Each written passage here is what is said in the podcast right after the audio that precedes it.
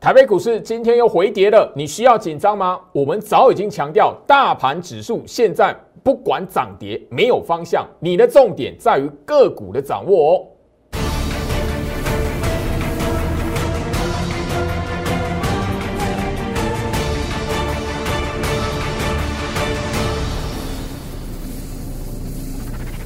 欢迎收看股市招妖，我是程序员 Jerry，让我带你在股市一起招妖来现行。好的，今天来讲的话，礼拜五哦，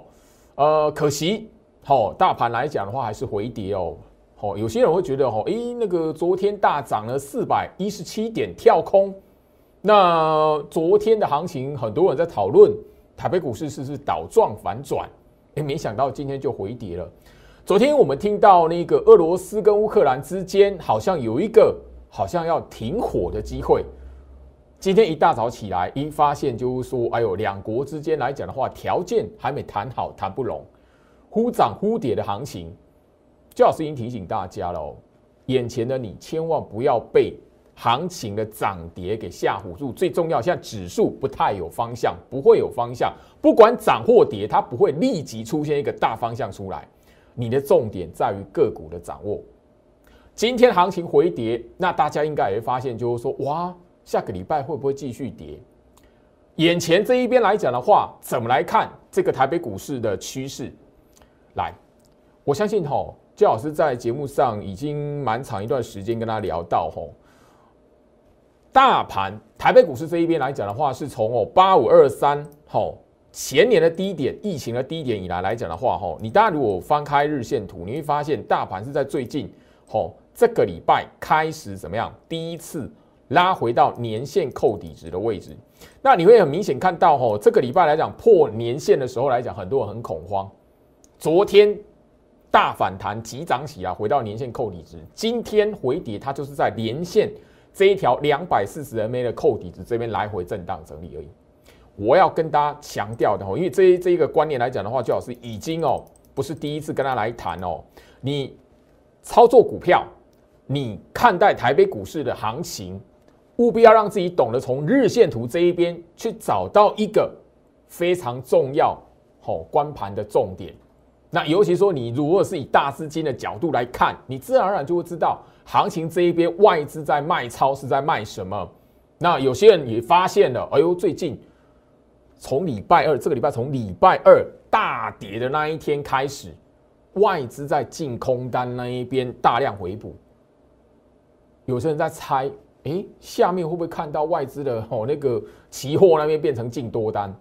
不用想那么多，周老师已经告诉大家了。你如果从大资金做手的角度下去思考，你只要拿一条简单的年线扣底值，你一眼望过去，台北股市在这个礼拜。第一次从八五二三一这么长的一个多头的趋势，第一次回撤，第一次拉拉回修正到年线扣底值，这个动作我已经提醒大家不会立即变空头，所以这一边来讲的话，反而在年线最近这个行情来讲的话，不管是下个礼拜或是整个三月份，你看到大盘没有方向，忽涨忽跌，忽涨忽跌，忽涨忽跌，切记。选股才是您的重点。有一些底部区的股票或六十周均线上扬的股票，这个时候你应该要在大盘回跌的时候勇敢进场来做部署。今天来讲的话，大家你也会哈听到，就是说市场媒体说，哇，周 K 收黑啊，我们把大盘的周 K 线拉出来。我相信就是说我最近哦，在过年之后。也就是说，我们放完农历年假之后，居老师其实就已经在节目上不断的强调，六十周均线是你选股的一个非常重要的条件，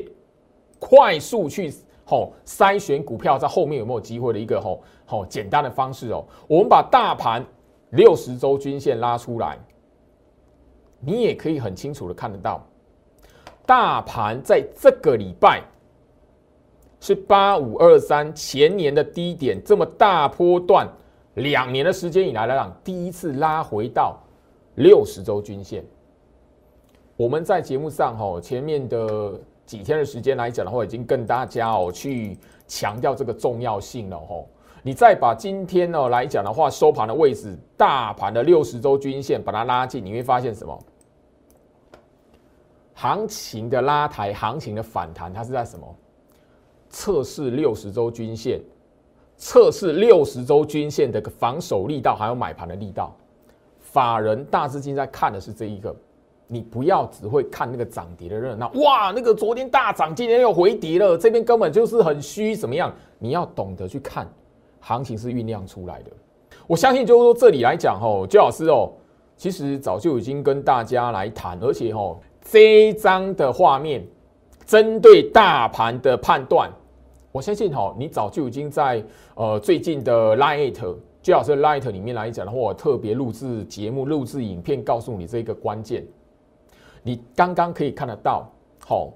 这个礼拜大盘第一次回测年线，就好像之前来讲的话，年线上扬的状态。二零一八年曾经出现什么？回测完年线，大资金看的是什么？在年线扣底值这一边的一个买盘力道。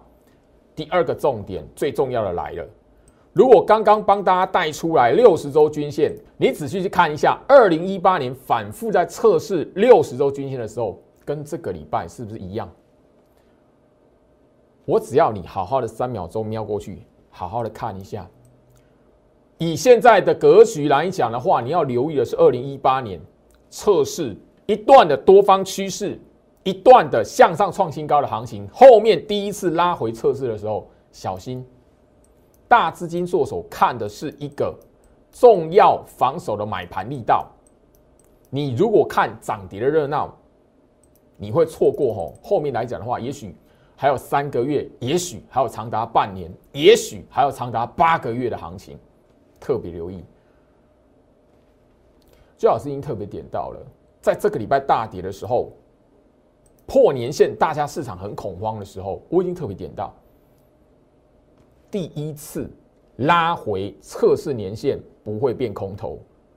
一段的多方行情出来，第一次拉回破年线，从来不会立即的变空头，反而你接下来准备的是在年线还有大盘六十周均线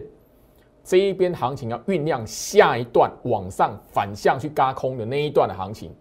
你手中千万不要没有股票。当然了，另外一个我还要强调一个，你千万不要看到拉起来的时候用去追那些股票。刚刚你已经看到，最好是帮大家拉出来的二零一八年那个测试完年线、测试完大盘六十周均线后面往上拉那一段，它不是立即的一段，就是绝地大反攻、创新高一万九、两万，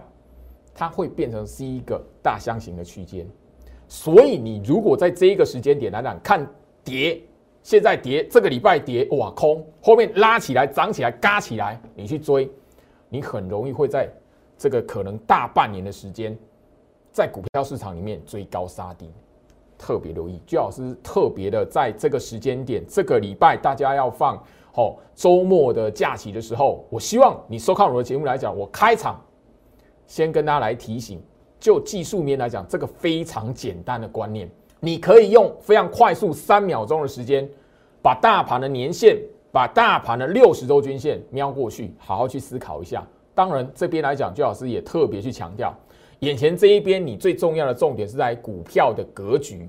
不是看到跌，不是看到立即而没有涨起来的股票，它就岌岌可危。特别留意，当我已经跟你提醒。大盘在六十周均线，大盘在年线扣底值这一边，大资金看的是一个后面来防守买盘的力道的时候，你特别要留意。我们前面三天的节目，我特别告诉大家，你看到外资卖超，对不对？你如果吼接下来没有看到外资把它卖超台北股市的资金汇出台湾的话，外资如果在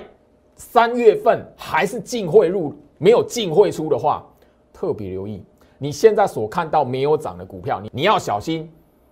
因为你可能原本在你手中对的股票，你就因为行情的下跌、大盘的下跌，然后自己吓自己，或者是美国股市那一边下跌，你要自己吓自己啊！赶快哦，那个这边来讲换成现金比较安全。去年这样的剧本、这样的行情已经重复上演过不止一次了，眼前这一边再怎么跌。也没有像去年五月台湾三级警戒那个时候那种恐慌的程度那样子崩跌的程度。我希望你好好思考一下，因为答案都在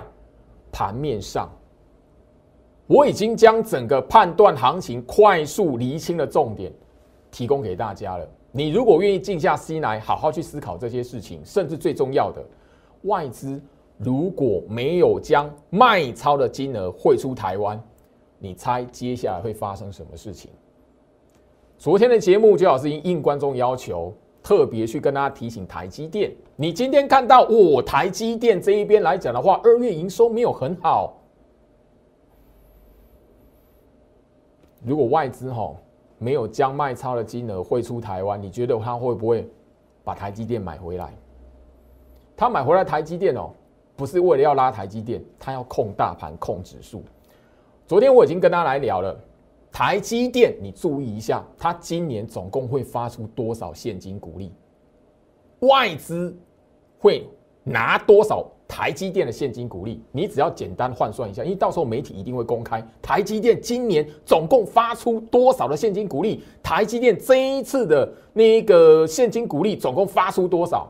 另外来讲的话，你自己再去对照一下，台积电外资持股比重多少？我们抓七成就好。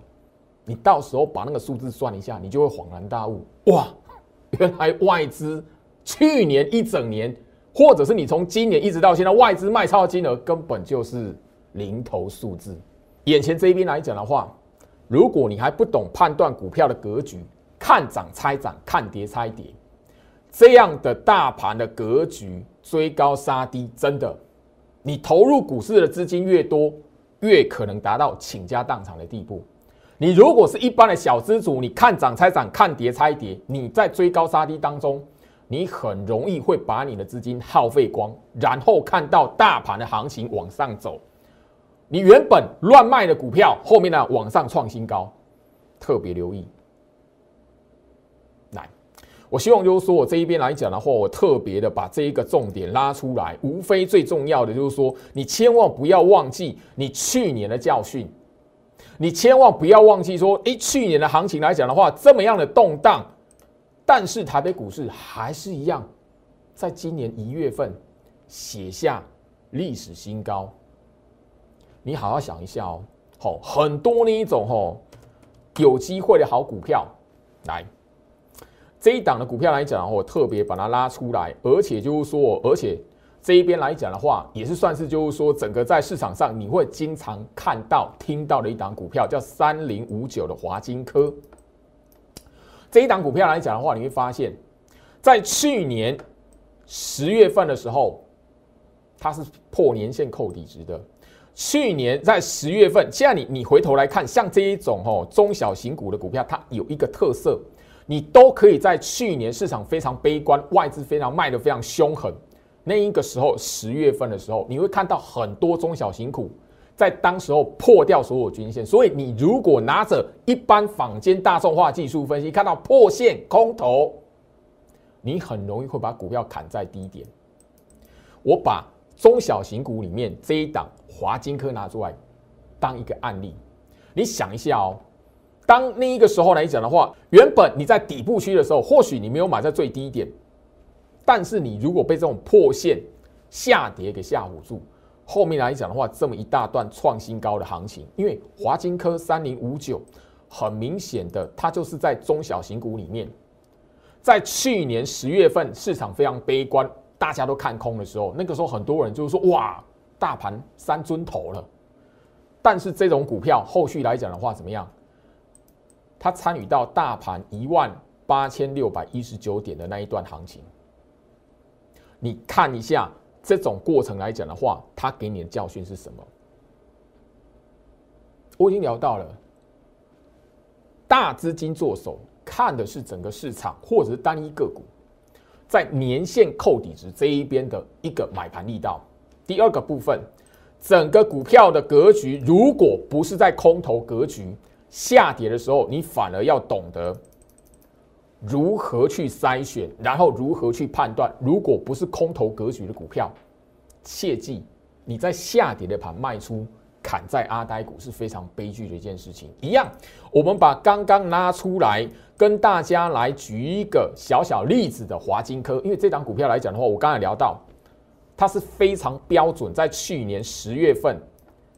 大家觉得恐慌的时候，因为当时候外资也是卖超，那时候来讲的话，大家讨论的是哇，那个美国那一边准备要升息了。当时候来讲的话，市场在讨论的是什么？中国恒大危机，你记不记得？当时候还有什么？中国在限电，你记不记得？我们台湾上个礼拜大停电，对不对？当时候在这里的时候来讲的话，中国在限电。你有没有发现一件事？为什么最好是哦，在放完农历年假之后，我一直告诉大家，下跌的股票，你务必要懂得将它的周线图摊开，一条的六十周均线，它可以救到你。以华金科这一档，因为它是完完全全在中小型股里面，完全参与到大盘一八六一九那一段。好啊，这一档的股票来讲的话，它可以告诉你。当大盘的涨跌的时候，你如果懂得去思考的话，有时候绝佳的买点，或者是你应该在下跌的时候，第一个有资金加码，或者是在这一个时间，你应该趁着下跌的时候来进场来上车。华金科在十月份的时候，你自己看一下哈，十月份我一直这一边非常强调，你可以把它的周线图摊开，日期标出来，这个是买点还是卖点？后面呢，它参与到大盘。一八六一九的那一段，不是空头格局的股票。你在最近这种动荡的行情，不晓得如何上车，或者是你把黄金、你把钻石股票当做是垃圾这样抛出去，后面来讲你会后悔。你收看我节目的朋友来讲的话，你思考一下，去年你有华金科的，你原本上对车了，你是在去年十月这边把它砍掉，后面讲这一段往上走。我讲白一点嘛，你自己哈把华金科的日线图摊出来看，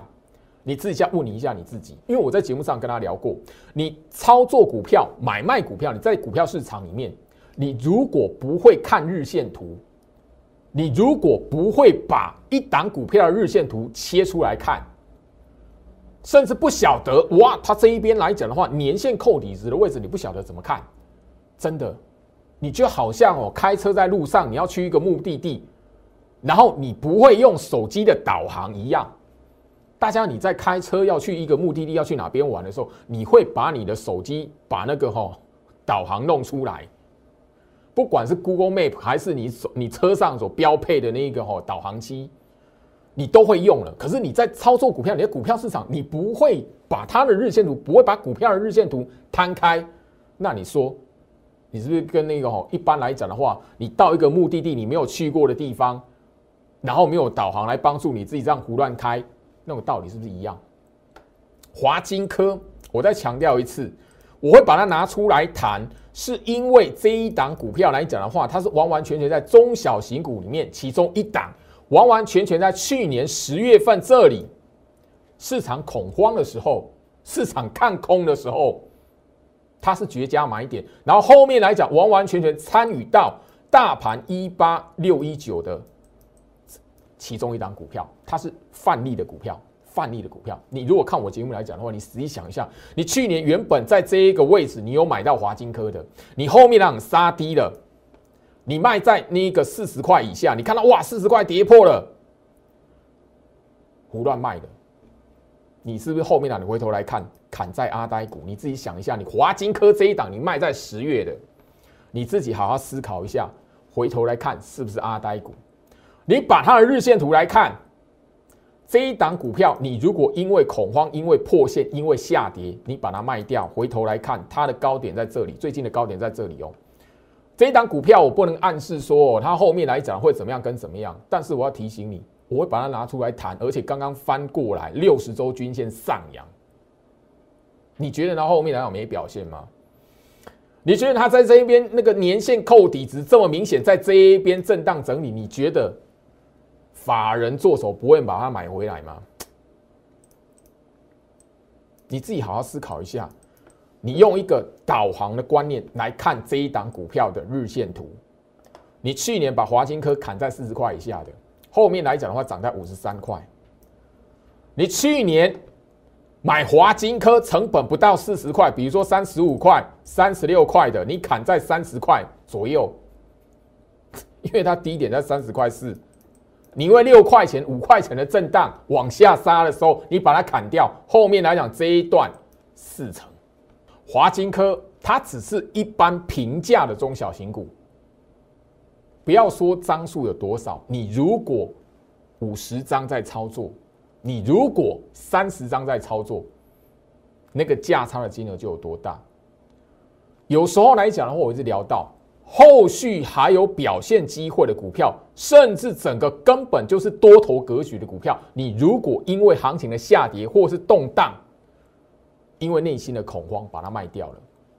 你很容易砍在阿呆股，甚至在它重新打底的过程当中，你整个就把你的资金退场了。另外，你把下跌的股票急着要把它换到上涨的股票，你很容易会怎么样？先把原本的持股砍在底部区，然后再把你砍在底部区换回来的现金拿去追那一些涨起来也许创新高的股票。换句话说，底部区的股票你把它卖掉了，换到的是什么？往上涨甚至创新高的股票，让你的资金原本在底部区的资金换到高档区的一个资金。你想想看。一档、两档、三档、四档，你哪来那么多钱可以这样子的换股操作？然后一档一档都卡在最高点，卡在最高档，你自己好好思考一下。因为眼前这边的格局，焦老师已经聊到了，大盘不管涨或跌，它不会有立即的方向。如果真的会有方向，不会急跌两天，急杀两天往右急涨两天，急涨两天往右你会发现接下来会原地踏步。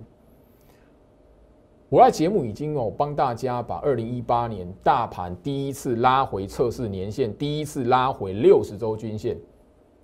答案都在盘面上。三秒钟的时间，你只要愿意花一点心思切过去，三秒钟的时间，你马上就可以知道接下来台北股市应该会怎么走。不用去猜哦倒状反转，不用去猜一会不会 V 型。你手中的持股资金到底是在股票的哪个位阶？这个才是你最重要现阶段最重要要思考要了解的重点。加入居老师的 Light 小鼠 Go Reach 五五六八八小鼠 G O R C H 五五六八八。我之所以哈会不断的在节目上告诉大家，眼前来讲的话，我会在 Light 这一边开放一个持股见证，最重要的目的就是在于就是说，行情这一边它也许不会立即往上爬到一万八，或者是让你觉得哇那个一万九会不会来，两万会不会来？不会，不会立即的让你看得到结果。但是股票的格局，你只要在这个时候掌握对的，后续来讲的话，你的财富是从这边来。二零二二年有赚钱的机会，但是你务必要知道，你把二零二一年的教训完完全全丢掉了，完完全全忘记了，你今年是赚不到钱的。我讲白一点，今年你想要赚到钱，就是要把去年怎么样个震荡的方式，包含了过往。台北股市在高档第一次拉回年线、拉回六十周均线的时候，你要懂得大盘是怎么玩的。昨天的节目我已经应观众要求告诉大家，从台积电你怎么来看的？外资，你真的以为他赚的是价差？外资，你真的以为说哇这边买这边卖，他赚的是这一段啊？这边买这边卖，哇外资追高杀低。你如果哈是几百亿资金在进出的，你就会知道，你手中持股一次要丢出去十万张、五十万张，哪可能这么的这个价差可以掌握到？这个这个往上的价差这一段都可以掌握到啊，往上跟往下的价差全部都在手里，不可能的事情。他只要求这样一批的资金来讲的话，可以平安的进去，平安的出来。然后最重要，对于外资而言，台北股市它看的是现金股利。也许你现在会听到说，哇，接下来来讲的话，整个市场上面对于市场资金最有利的是在于高值利率的个股。哎，大家应该都有发现这件事情嘛？因为现在来讲的话，因为行情动荡嘛，那你如果特别的把。台北股市的大盘日线图去对比美国股市，去对比其他国家的股市，你会发现台北股市其实相对强势。那有一个重点，在全球动荡的时间点，你不管是那一个国际盘的动荡，或者是这一边来讲的话，一下子跑到石油，一下子跑去那个黄金避险，那也许你早就已经知道，我粮食的期货它已经飙涨一段了，尤其是小麦，因为乌俄之间的战火，小麦的商品期货先飙出一大段了。你会发现市场资金是流来流去的，但是有一个最重要的，台北股市对于国际间最大吸引力是在于现金值利率，它在全球是排名前三，你说前二，甚至第一名都不为过。所以你要知道，我为什么跟大家特别的把台积电在昨天节目特别拉出来谈，告诉你外资它赚的不是台积电的价差。所以，当你以为哇，六百八十八块的台积电是外资买出来的，哇，那个五百七十一块、五百六十一块的台积电也是外资卖出来的，你去笑它的时候，我现在重复我第二天的节目提醒你，你好好去锁定一下，接下来媒体新闻会帮你统计今年台积电上半年总共发出多少现金股利。你自己电脑切出来，台积电总共有外资多少持股比重？你乘以它的持股比重，你就可以换算出来台积电发给外资多少现金股利。然后你一档一档把它套到联发科，套到联电，套到金融股，套到一些重量型的全值股，你慢慢就会知道，外资它根本不是赚价差，它跟你不一样。也许你资金比一般的投资人多一点，那了不起一百张嘛，两百张嘛。但外资他们是什么？五万张、十万张、五十万张、二十万张，你知不知道？那么一天进出的股票，也许是二三十万张哎。他如果这样赚价差来讲的话，他那那个点怎么可能买得到、卖得到？平安进出、顺利的流动，对他们来讲是最大的一个重点。第二个重点，高值利率等着领现金股利，他们赚的钱绝对不是你表面上去算那个哦，哈，高差追高杀低，那个价差对他们而言小零头，你务必要这个观念，所以不能用一般散户资金的角度去解读外资。我这边不是要把外资神后，我要提醒你。接下来你的重点，你的选股机会在哪里？很多人会跟你谈哦，高值利率个股，然后你也会发现，就是说，诶，媒体非常贴心，帮大家整理出来哦，哪一些股票来讲的话，高值利率，那甚至就是说，大家你可以发现，就是说，哇，前面一段时间外资哦砍杀台积电，砍杀联电，砍杀联发科，诶，哪些股票却是外资连续买超的？这个时间点呢，我帮大家哦把外资连续买超。的股票把它拉出来，好，外资卖超台北股市哦，哪一些重量型全值股？可是有一些股票，中小型股来讲的话，却是外资的资金连续买超的。二五四二的新复发，你会发现什么？六十周均线上扬，哦，哎，它已经拉起来了哦，已经创新高了哦。你不要傻傻跳进去追哦，我是要告诉你，人家大资金怎么在操盘的。好，一六。一二的好，宏泰，大家可以发现，就是说，当你听到高值利率的时候，务必留意练，让自己练习哦，把六十周均线切出来去看一下。第一个，它的六十周均线是不是上扬？它的六十周均线是不是走平？我在节目上聊到了，你现在来讲的话，股票格局最重要，避掉六十周均线下弯的股票就可以了。好，这边呢，我希望就是说，我借由这一个节目，刚好是在周末的时间，大家你收看了我节目，你可以好好的哈思考一下，静下心来，因为眼前这一边来讲的话，大家你如果哈每天哦去追着那一个美国的行情啊，哦那个欧美股市的报价，你一定会哈很难睡得着觉。我要提醒大家，你如果除非你操作美国股市啦，否则哈你如果在这一边来讲的话，每天的盯着美国美国盘。你一定吼不好睡了。二四八零的敦阳科，当然你可以发现它已经拉一段了。你到这个礼拜才发现外资连续买超它，它六十周六十周均线上扬多久了？有没有下弯过？你从这一档股票身上，敦阳科，你会发现一件事情。你问一下你自己，一档股票你要赚到它的钱，你是应该在底部买，还是等到它拉起来的时候你再跟？你自己好好想想看，二四八零的敦洋科，它是外资在最近来讲的话，哇，你看到哇，每天卖超那个数字多可怕。虽然啊，昨天礼拜四它有中断卖超，但是前面外资几年卖几年卖的时候，哇，加起来卖超金额两千三百多亿，然后怎么样跟怎么样的时候，他卖超那些全指股控大盘，可是他反手同天买这些中小型股，你知不知道？这些中小型股已经涨成这样子了，难道你现现在来讲的话要进去追吗？都阳科哦。从六六字头啦，到今天来讲的话，这个礼拜，它今天来讲收盘是九十五块创新高啊。如果这样的股票，它现在就要盘面上，它等着你去买，就在这一边等着你去买。请问一下，你现在来讲的话，应该怎么来动作？你还要去美理那个美国股市会不会涨？你要去理那个哇，那个那个俄罗斯跟乌克兰到底要不要好停火了？到底要不要谈和了？来，我相信就是说我这一个时间点哦，大家应该都会记得。居老师其实早在那个上个月的月底哦，在那个俄罗斯跟乌克兰之间哦，已经有一些放话的动作，有一些争执的动作的时候，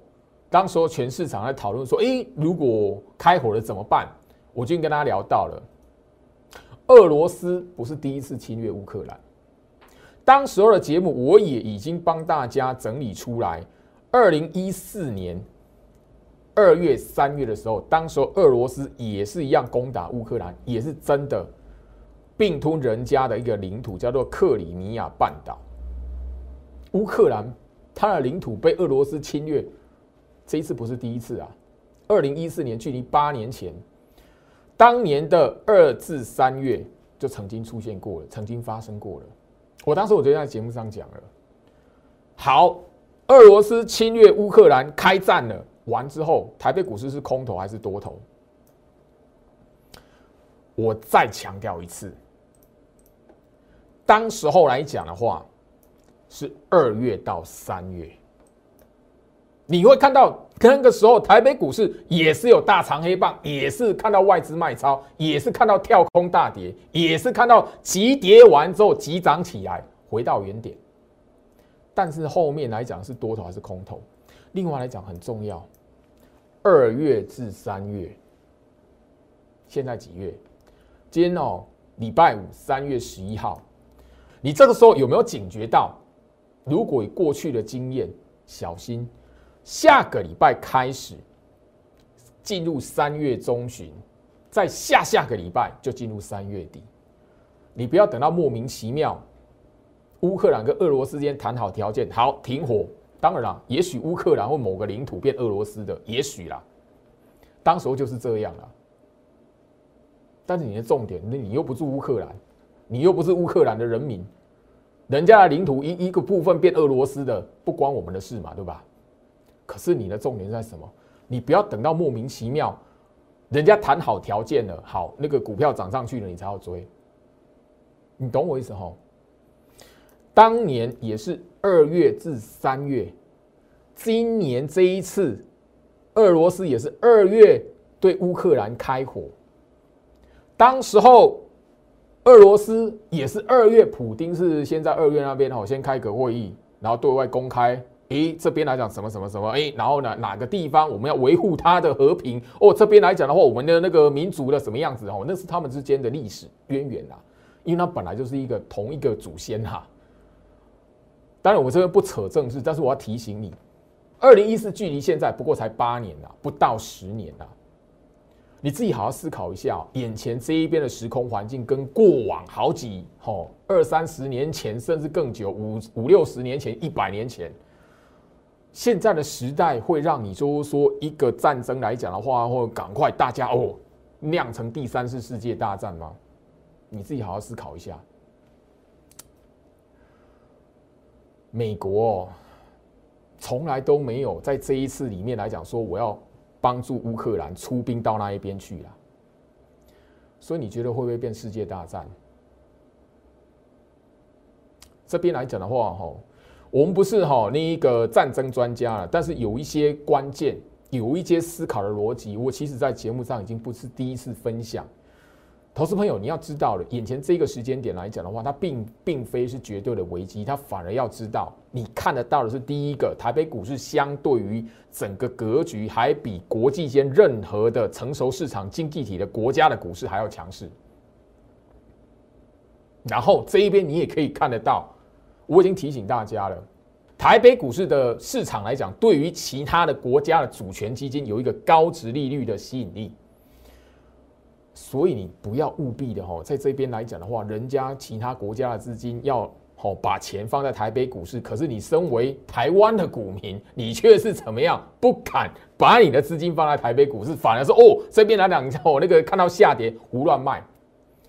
好好记得一件事情，居老师已经在节目上昨天开始提醒，今天我再提醒一次，而且我节目不是只有一次强调，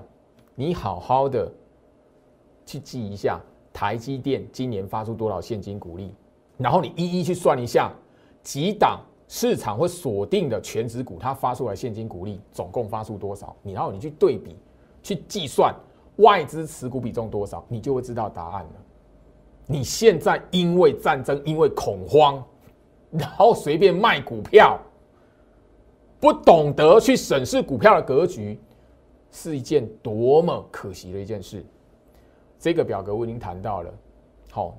最近这几年来，然后发生的重点，然后距离大家都不远。一个月后、三个月后、半年之后，没有任何一次在大恐慌的状态下，反而进入空头市场。没有任何一次的大恐慌，后面来讲的话，让你看到三个月的空头、六个月、半年的空头，没有。反而三个月、六个月之后来讲的话，整个行情会跟你现在所看的、所想的不一样。所以我希望就是说，眼前这一边，你务必要知道，巴菲特导师已经提醒我们了。我不是要蹭他，因为现在来讲的话，这这一段话，我其实早就已经在节目上摊开了。你非得要等到就是说，巴菲特原来在趁着乌克兰跟俄罗斯之间的战火，人家在股票市场赚了多少钱？时间的关系啦，我希望就是说我的节目给大家一些启发，而不是说在这一边来讲的话，好像跟你吹嘘，就是说哇，这些股票涨起来都是我们的，哎，这些股票哎涨停板哦，多少钱？已经几根涨停板了。这个对于现在的你来讲没有意义，因为你现在看到涨停板的股票，你现在看到涨起来的股票，强势股来讲的话，你跳进去买，你不一定赚得到钱，反而你最大的风险是把你资金卡在上面。你现在最大重点是要厘清眼前这一边你该做什么动作，而不是将你的资金看到什么涨，然后急着去买它。切记，这些的教训去年都已经发生过了。今天的节目我简单拿一档股票三零五九的华金科拿出来当案例，你自己好好思考一下。因为华金科我在节目上也有谈过，那是我会员的股票，我在节目上都讲过。你好好去思考一下，如果你手中的持股是对的。后续的行情，它有表现，会跟着大盘后面往上走的。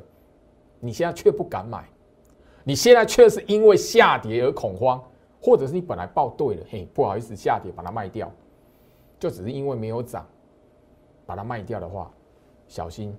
去年的悲剧如果重新发生在你身上，是一件非常非常可惜的一件事情。我希望所有看我节目的朋友来讲的话，这个礼拜六、礼拜天，你在家里面好好思考一下。因为我相信不会有分析师会在节目上利用这么长的时间，因为我整整这一个礼拜来讲的话，我没有哈，我跟大家来谈说，哎，你要加入我会员了，我这边来讲的话，一个礼拜二十万呐，嘿，这边几根涨停板加起来就多少钱了？因为现在这个时间点来讲的话，重要的是让你厘清你怎么去看待行情，你怎么从过往你应该赚钱但是没有赚钱的那个时间点，把那个教训把它吸取起来，回忆记录起来。眼前的你，唯一先把你的观念把它厘清了，后续行情在这个位置，你跟着我来操作，你知道我的用意，你才能够扎扎实实的在下一段行情里面跟着我一起来赚钱。我希望我的用心良苦可以让所有的观众朋友好好的在台北股市里面来讲的话，一步一步的累积到你的财富。祝福大家周末愉快，我们下周见。立即拨打我们的专线零八零零六六八零八五。零八零零六六八零八五摩尔证券投顾陈俊言分析师。本公司经主管机关核准之营业执照字号为一一零金管投顾新字第零二六号。新贵股票登录条件较上市贵股票宽松，且无每日涨跌幅限制。投资人应审慎评估是否适合投资。本公司与所推介分析之个别有价证券无不当之财务利益关系。本节目资料仅供参考，投资人应独立判断、审慎评估，并自负投资风险。